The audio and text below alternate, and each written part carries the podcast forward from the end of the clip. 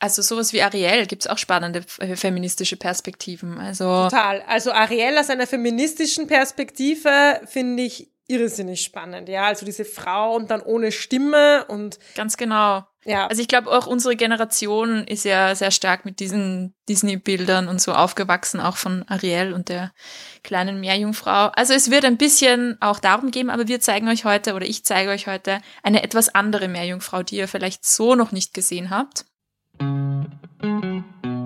Hallo und herzlich willkommen bei Die Buch, der feministische Buchpodcast. Die Buch ist ein Podcast über Bücher von Frauen und Themen, die uns als Menschen bewegen, aus einer feministischen Perspektive. Für Bücherwürmer und Lesefaule, für FeministInnen und alle, die es noch werden wollen. Ich bin Sophia. Und ich bin Julia. Liebe Julia, ich weiß ja, du hast mir schon ein bisschen verraten, was wir heute besprechen werden, das Buch, das du heute mitgebracht hast. Und da geht es um ein bisschen um so Fabelwesen, würde ich jetzt mal sagen. Und zwar sind das Meerjungfrauen. Ich kann nicht glauben, dass wir noch nie über Meerjungfrauen gesprochen haben. Na, es ist ja noch ein so offensichtliches Thema. Also wie kam, haben wir auch noch nicht über Meerjungfrauen reden Ich können. weiß, ich, ich bin ganz absolut. fasziniert und schockiert. Ich verstehe es einfach nicht. Ich weiß nicht, ob du dich erinnern kannst, aber in der Schulzeit, wir waren ja gemeinsam in der Schule, ähm, habe ich für die Matura, also das Abitur, eine längere Arbeit, sage ich mal, geschrieben, so das erste Mal, wo ich mich so am wissenschaftlichen Schreiben, Schreiben unter Anführungszeichen versucht habe. Und da ging es um Meerjungfrauen. Wirklich? Kannst du dich noch erinnern? Ja, meine FBA. Deine FBA war mir, erinnert mich noch mal kurz daran. Also Sophia, ich bin gerade schockiert, ja dass du das nicht mehr weißt. Ich kann mich noch erinnern, dass wir, wenn wir gemeinsam auf Urlaub waren, immer wenn irgendwo eine Meerjungfrau war, ich glaube bei unserer Matura-Reise, ja. habt ihr mich immer darauf hingewiesen, habt ihr immer gesagt, Julia, schau, da ist eine Meerjungfrau für dich. Das stimmt. Aber ich muss mich entschuldigen, weil du hast ja immer so, ähm, wie soll ich sagen, auf gut Müllviertlerisch würde ich sagen, solche Spläs. Das heißt, es sind quasi konkrete, um das zu übersetzen für alle unsere nicht oberösterreichischen ZuhörerInnen, das sind Leidenschaften für sehr spezifische Dinge. Und Julia durchgeht das ja viel verschiedene Phasen.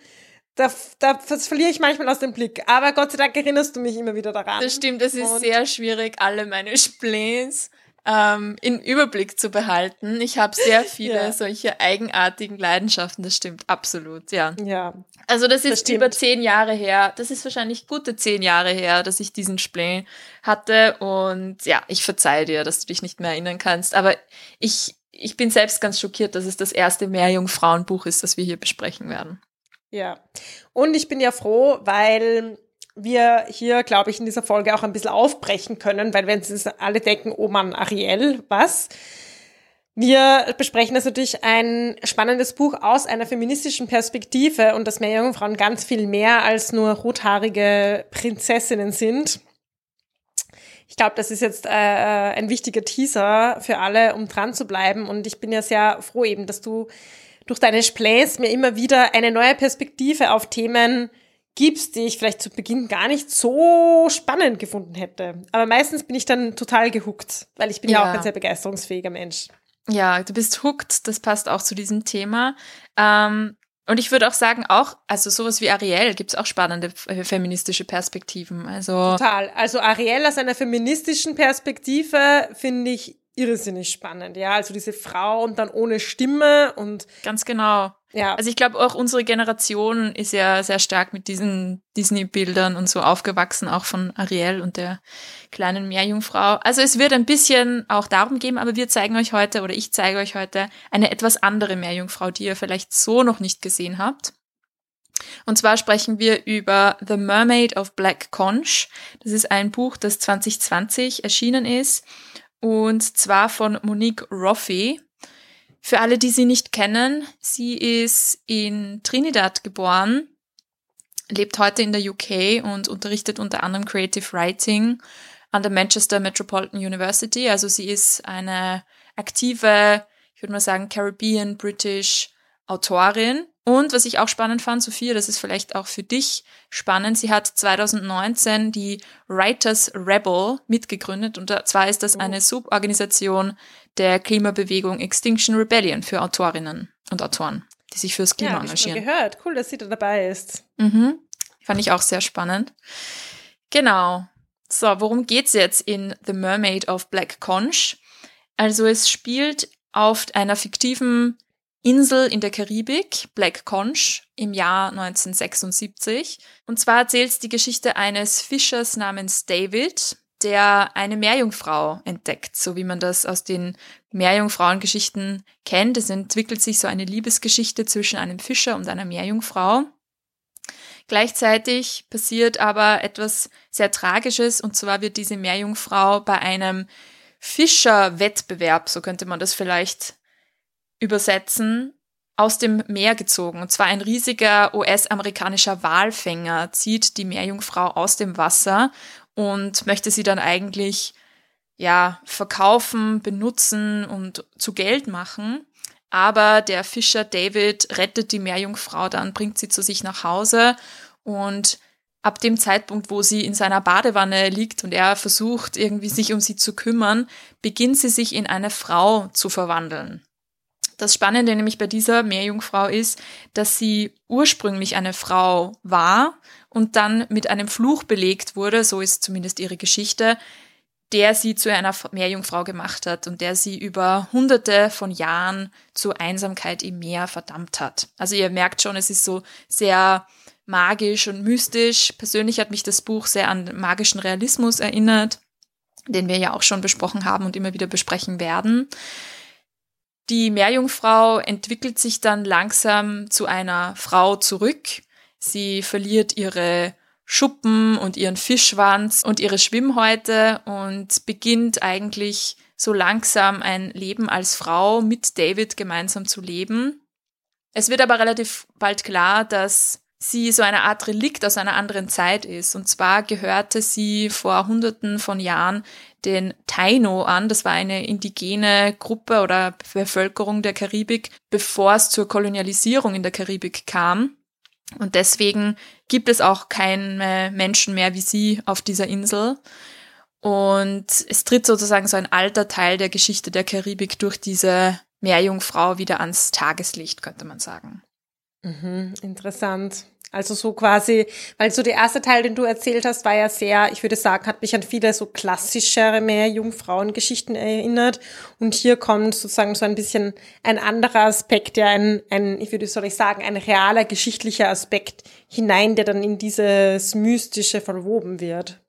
Genau. Die Autorin bezieht sich in dem Buch auch auf eine Legende, die es sozusagen gibt in der Karibik von dieser alten Meerjungfrau, die da im im Meer rund um die Karibik lebt. Und es ist auf alle Fälle das, was sie vielleicht von anderen Geschichten unterscheidet. Da kommt es dann auch zu der postkolonialen Kritik, die das Buch auch durchaus übt. Und zwar dieser Verlust von eben Bevölkerungen, ähm, Indigenen, von altem Wissen, alten Gesellschaften, auch alten Sprachen durch die Kolonialisierung kommt da eben so zum Vorschein. Und ich fand das irgendwie ganz spannend, dieser Aspekt, ähm, der ja durch diese Meerjungfrauengeschichte irgendwie wieder ans Tageslicht gekommen ist.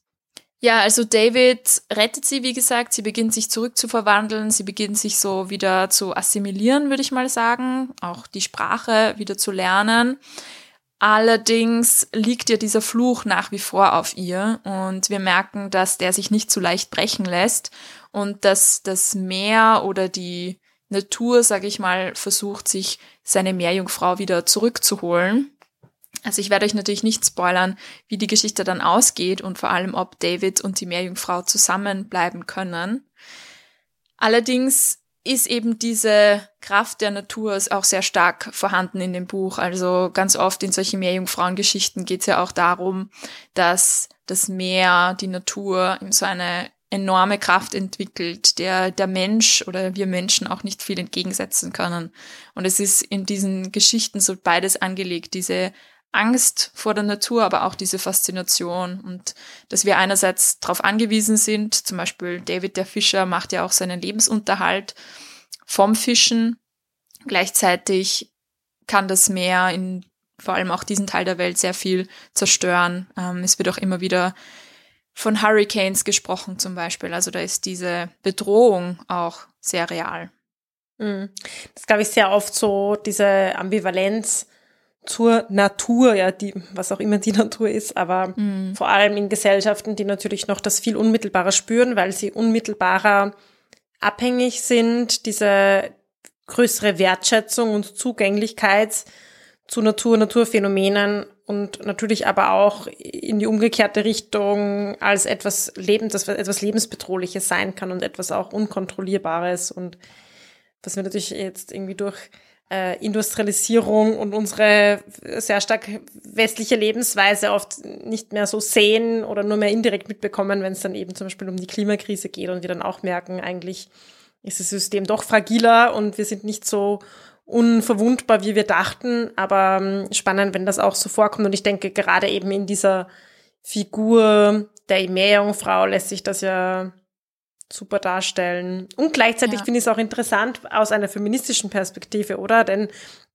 es gibt ja oft so diese Gleichsetzung mit Frau als Natur und Mann als Kultur, das Rationale oder die Frau, das ist sehr intuitive, emotionale und da gibt's auch sehr viel feministische Kritik daran, weil das eben als etwas sehr Gegensätzliches dargestellt wird, was eben dann auch einem Geschlecht zugeordnet ist und gleichzeitig aber auch dieses Rationale und die Kultur, das Männliche eben über das Weibliche und die Natur gestellt wird. Auf alle Fälle, das ist auch so ein super spannender Aspekt an diesen Geschichten und auch an dieser Geschichte konkret. Ich habe mir auch viele Fragen zum Thema feministische Kritik gestellt. Also ich würde mal sagen, die Meerjungfrau, also als Figur oder als Symbol, ist recht ambivalent, wie du schon angesprochen hast. Einerseits ist sie so oft eine Projektionsfläche und auch so eine sexuelle Fantasie, also die Idee, dass eben Fischer oder Seefahrer irgendwie verlockt werden und dann in ihren Tod gelockt werden, eben weil sie, wir kennen das zum Beispiel von den Sirenen aus der griechischen Mythologie und ähm, von den vielen Seefahrern, die da auf den schönen Gesang der Meerjungfrauen hineinfallen und dann auf die Riffe gelockt werden und dann sterben. Also einerseits ist es so diese ähm, Fantasie, die aber auch gleichzeitig Angst macht und eben dieser Versuch auch wie du schon angesprochen hast, die Frau slash Natur zu dominieren und irgendwie unterzuordnen, was aber meist irgendwie nicht so gut funktioniert in diesen Geschichten. Und das ist so der andere Aspekt, den ich spannend finde aus einer feministischen Perspektive. Diese Meerjungfrauenfiguren sind trotzdem oft sehr widerspenstig und lassen sich eben hm. letztendlich mhm. doch nicht unterordnen. Und ich glaube, das macht eben auch die Faszination aus. Ein ganz interessanter Aspekt auch jetzt in diesem Buch fand ich, darüber habe ich ehrlich gesagt noch nie so nachgedacht, aber es war sehr oft Thema, dass die Sexualität dieser Frau in ihrem Fischschwanz sozusagen tatsächlich eingehüllt war oder verschlossen war. Das heißt, sie sind einerseits sexuelle Fantasie und gleichzeitig sind sie sexuell aber nicht verfügbar, weil sie eben anstatt der Geschlechtsteile einen Fischschwanz haben. Und das mm. ähm, fand ich irgendwie ganz interessant. Einerseits ist es natürlich diese fehlende Zugänglichkeit und gleichzeitig ist es in der Geschichte auch so, dass die Meerjungfrau selbst ihre eigene Sexualität auch nicht leben kann. Also dass sie so ein bisschen eben, dass das Teil des Fluches ist, dass sie da ähm, eigentlich eingeschlossen ist. Aber wie gesagt, es ist hat immer so diese beiden Seiten und geht letztendlich auch immer um die Unmöglichkeit der Beziehung eigentlich zwischen Mensch und Meerjungfrau. Also letztendlich entziehen sie sich immer dem Zugriff der Menschen, was ich irgendwie mhm. ja aus einer feministischen Perspektive ganz spannend finde. Ja, du hast total recht. Also über das habe ich noch überhaupt nicht nachgedacht. Ich auch nicht. Nein. Die Schwanz und die Geschlechtsteile, die doch nicht zugänglich sind. Ich dachte, ja, irgendwie total logisch. Weil für mich eben war auch so der Gedanke, die Meerjungfrau ist ein total etwas Sexualisiertes. Also dieses ja. eben, diese, du hast schon erwähnt, die Sirenen, diese Fischer, Fischer anlocken und so weiter. Das kommt total oft vor bei diesen weiblichen eben Meeresfabelwesen. Also ich hatte jetzt bei einem Wassermann hätte ich mir das irgendwie noch nie gedacht irgendwie. Das ist auch sehr stark auf das irgendwie so gegendert, würde ich jetzt mal sagen. Ja, spannend, was du da so dazu ja. sagst. Und ist, was dann natürlich auch mitschwingt, ist, dass die weibliche Sexualität so als gefährlich dargestellt wird. Also das fand ich so auch ein bisschen fragwürdig in dem Buch persönlich, denn der Fluch, der auf der Meerjungfrau lastet in diesem Buch, wurde nämlich von anderen Frauen ausgesprochen. als sie noch eine Frau war, hatte sie eben eine sehr starke Präsenz, würde ich mal sagen, und war auch sexuell sehr anziehend für viele Männer. Und andere Frauen waren davon eingeschüchtert oder hatten irgendwie Angst, dass sie dann irgendwie zu viel Macht dadurch bekommen könnte und haben sie deswegen zu einer Meerjungfrau gemacht oder haben sie eben verflucht, da für immer einsam zu sein und auch ihre Sexualität nicht nutzen und nicht leben zu können. Und ist ja vielleicht ganz spannend. Ich hätte mir nur persönlich gewünscht, dass in dem Buch das noch ein bisschen mehr aufgearbeitet wird, warum es denn zu so unter Anführungszeichen Wettstreit unter Frauen in einem Patriarchat kommt.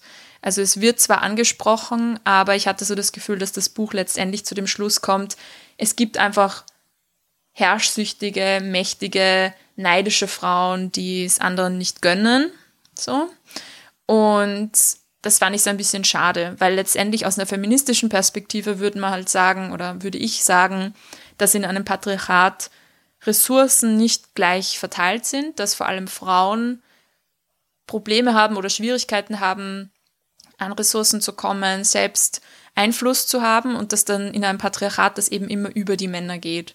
Und wenn ich jetzt als Frau in einem Patriarchat unter Anführungszeichen erfolgreich sein will, dann kann es hilfreich sein, wenn ich eben diese sexuelle Power zum Beispiel oder diesen Zugriff auf Männer, wenn ich den nutzen kann, unter Anführungszeichen. Und das ist jetzt meiner Meinung nach nicht unbedingt die Schuld der Frauen, sondern einfach das Patriarchat, das diese Situation herstellt. Und wenn Frauen jetzt die Chance hätten, selbst irgendwie an Macht und Ressourcen zu kommen, weil sie ihnen eben nicht so sehr verschlossen wären, dann hätten wir auch dieses Problem nicht. Aber ich finde, es kommt auch in dem Zitat, das ich rausgesucht habe, ganz gut rüber. Womanhood was a dangerous business if you didn't get it right. Also Weiblichkeit ist ein gefährliches Geschäft, wenn man es nicht richtig macht, unter Anführungszeichen. Und da ist eben die Frage, was ist denn richtig und wie können wir denn richtig weiblich sein, unter Anführungszeichen. Weil mhm. egal, was wir tun, es ist sowieso immer falsch. Und in irgendeine ja. Richtung ähm, wird man immer bestraft. Genau, und das ist immer so die Frage, richtig für wen? Ja, richtig für, für mich, für andere Frauen, für Männer, für die mächtigen Männer, für die Ehemänner und so weiter. Also das ist ja, wie du sagst, und extrem wandelbar und aber man als Frau wird man auch sehr leicht sanktioniert, wenn man es nicht richtig hinbekommt.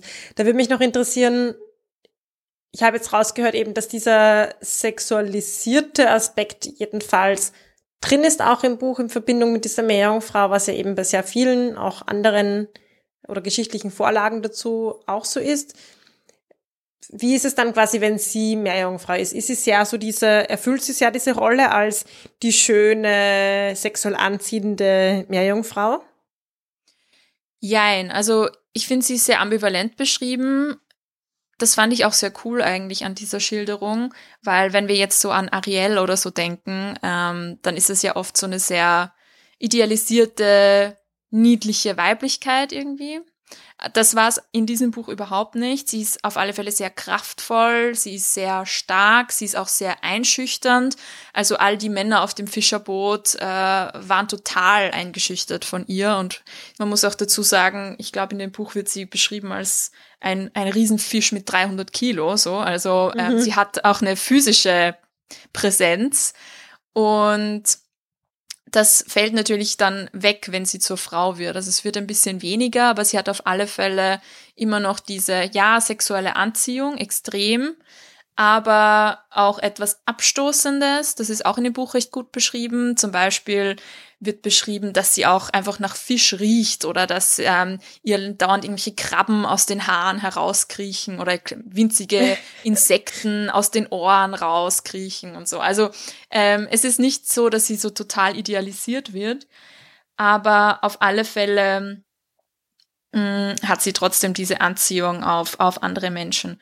Gleichzeitig muss man sagen, ist sie auch sehr klar als eben als indigene Frau beschrieben, die auch so ein bisschen exotisiert dargestellt wird. Also ich habe da auch so ein bisschen mich gefragt, wie sehr ist es denn okay, dass eine trotzdem weiße Autorin, auch wenn sie aus der Karibik ist, aber wenn eine weiße Autorin so über eine indigene Frau schreibt. Also ich war mir da persönlich nicht ganz sicher und hatte zwar das Gefühl, dass das eine sehr wertschätzende Beschreibung ist, aber gleichzeitig mh, mm, ja, war ich mir nicht sicher, ob die Autorin Monique Groff wieder selbst das Recht hat, diese Geschichte zu erzählen. Das ist ja immer die Frage, die wir uns stellen, wenn wir, ja, wenn wir über Literatur reden, auch wer darf über welche Geschichte sprechen und wer darf diese Geschichten wieder auferstehen lassen. Ist so ein bisschen mhm. die Frage, finde ich, die sich mir da auch gestellt hat in dem Buch. Ja. Und vor allem, also ja, das, das Ob quasi und das Wie. Also für mich ist das irgendwie, ich tue mir auch schwer zu sagen, jemand äh, darf nicht darüber sprechen. Mhm. Weil eben aus der eigenen, je nachdem, wer man halt einfach ist, ja, aus einer identitätspolitischen Sicht quasi, sondern für mich ist einfach noch eigentlich relevanter, eben dann diese Wie-Frage zu stellen. Und natürlich verstehe ich, dass es heikel sein kann, und das Buch jetzt eben selbst gelesen zu haben, aber ich verstehe, dass es heikel sein kann, in eine Figur wie die der Meerjungfrau so viele Dinge zu packen. Also einerseits dieses mythologische Konzept zu nehmen und die indigene Frau hier reinzupacken und natürlich auch mit diesen ganzen Bildern, die ja wir im Kopf haben, wenn wir an Meerjungfrauen denken. Eben ein Aspekt dieses Sexuell, dieser Sexuelle, den wir schon besprochen haben. Und ich denke, eine Meerjungfrau ist ja generell etwas sehr magisch Exotisches schon.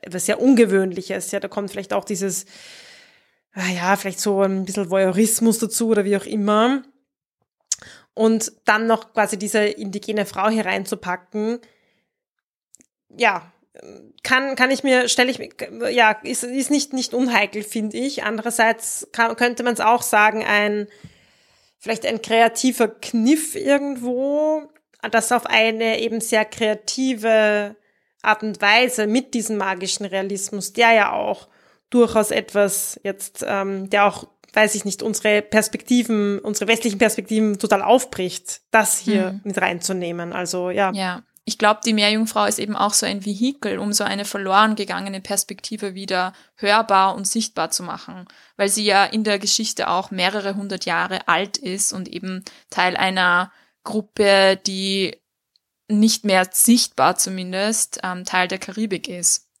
Und mhm. ja, ist dann eben die Frage, ob man da vielleicht äh, mehr die Perspektiven der heutigen ähm, Nachfahren noch mit einbaut. Ich habe danach gesucht, aber habe leider nicht wirklich einen Kommentar drauf gefunden, wie das Buch vielleicht auch in der Karibik oder in Trinidad ähm, aufgenommen wurde.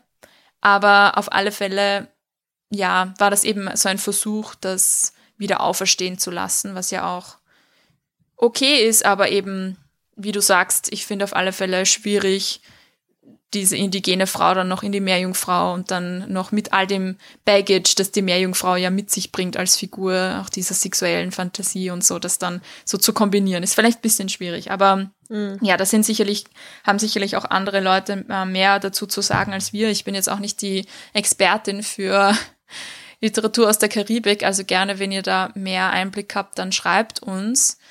Ja, was ich noch ganz spannend fand, auch was diese alten, alten und verlorenen Aspekte der Meerjungfrau angeht, war so die Sprache im Buch. Mhm. Denn die Meerjungfrau an sich hat ihre eigene Sprache, hat die aber über die Zeit vergessen, die sie im Meer gelebt hat und beginnt dann, als sie sich zu einer Frau entwickelt, einerseits wieder ihre eigene Sprache zu erinnern, aber andererseits eben auch Englisch beziehungsweise Creole zu lernen.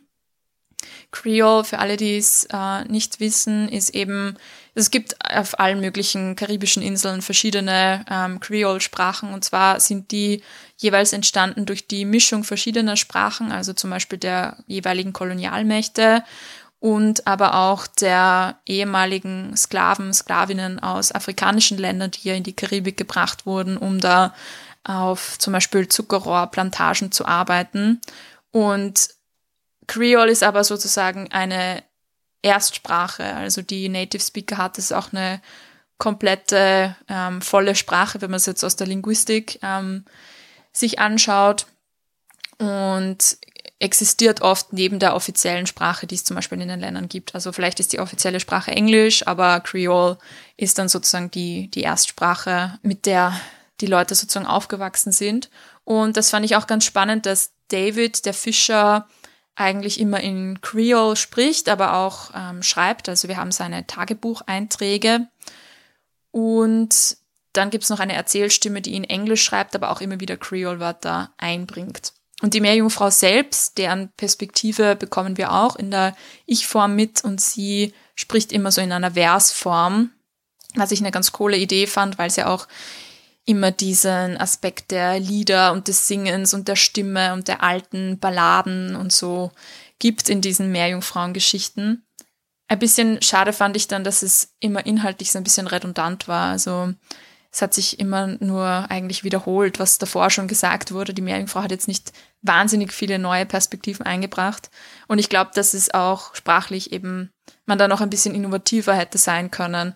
Also eben entweder diese alten Sprachen irgendwie hervorzuholen, je nachdem, was es dazu eben noch gibt, aber eben auch ähm, die Tatsache, dass sie eben neue Wörter lernt, dass sie sich an ihre eigene Sprache wieder erinnert, dass man das so ein bisschen sprachlich hätte noch festhalten können, fand ich.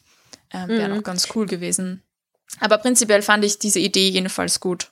Ja, und da fällt mir auch dazu ein, diese Gedanke, dass ja durch eine andere Sprache auch eine andere Perspektive entsteht oder dass ein anderer Blick auf die Welt gibt, je nachdem, in welcher Sprache wir auch denken und fühlen und die wir auch sprechen. Und ja. du hast jetzt gesagt, das war ein bisschen redundant vom Inhalt her. Das ist natürlich schade, weil vielleicht hätten die beiden auch durch ihre verschiedene Geschichte und durch ihre Sprache ja sehr unterschiedliche Perspektiven auf die eine und dieselbe Situation. Das wäre natürlich noch ein, ein Kniff, der da wahrscheinlich spannend gewesen wäre. Ja, genau. Wie verständlich war es dann, dann für dich?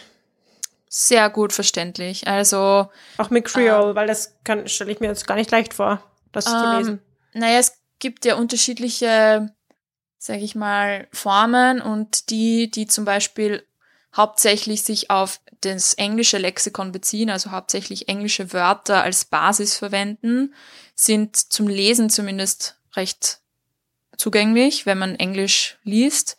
Ähm, und ich nehme mal an, dass es auch so ein bisschen runtergebrochen war. Also ich bin jetzt auch keine Expertin, aber es war auf alle Fälle zum Lesen ganz gut, ja, ganz gut möglich. Also ich hatte jetzt eigentlich keine Probleme damit. Zum Hören hätte man sich, hätte ich mich wahrscheinlich noch ein bisschen mehr reinhören müssen. Aber ja, also es war sehr englischlastig, deswegen ging's. Hin und wieder kam ein, ein we vor, also ein ja auf Französisch. Und auch der Nachname von David ist Baptiste.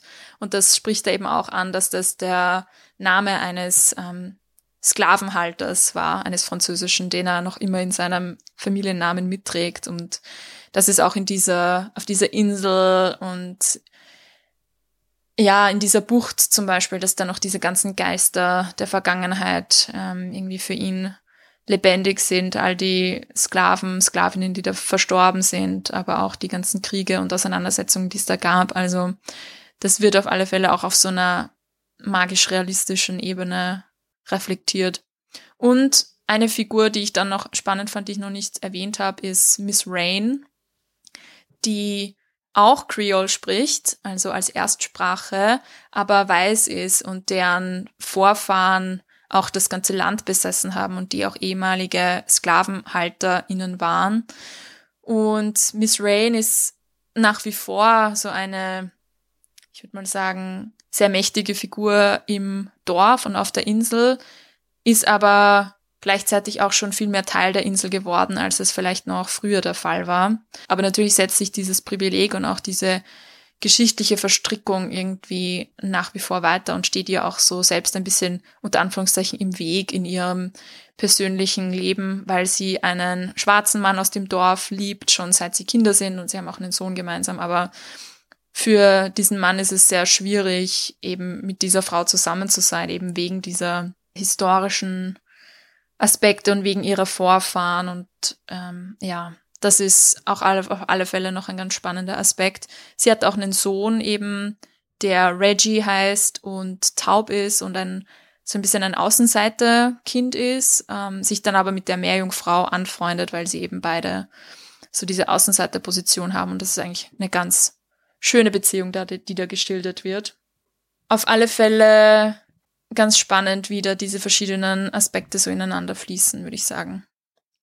Klingt jedenfalls nach einem sehr großen, schweren Erbe, das da auch verhandelt wird in dem mhm. Buch über die verschiedenen Figuren. Ja, und letztendlich kann ich euch trotzdem empfehlen, euch mit Meerjungfrauen auseinanderzusetzen. Ich finde Meerjungfrauen super. Also ähm, auch aus einer feministischen Perspektive. Und man muss ja nicht nur bei der kleinen Meerjungfrau oder Ariel stehen bleiben. Eben die Frau, die ihre Stimme verliert und dann sich äh, versucht, einem Mann irgendwie anzunähern. Wobei es ja auch in dieser Geschichte um zu den Wettstreit geht zwischen Frauen, oder? Da gibt's ja auch diese. Stimmt.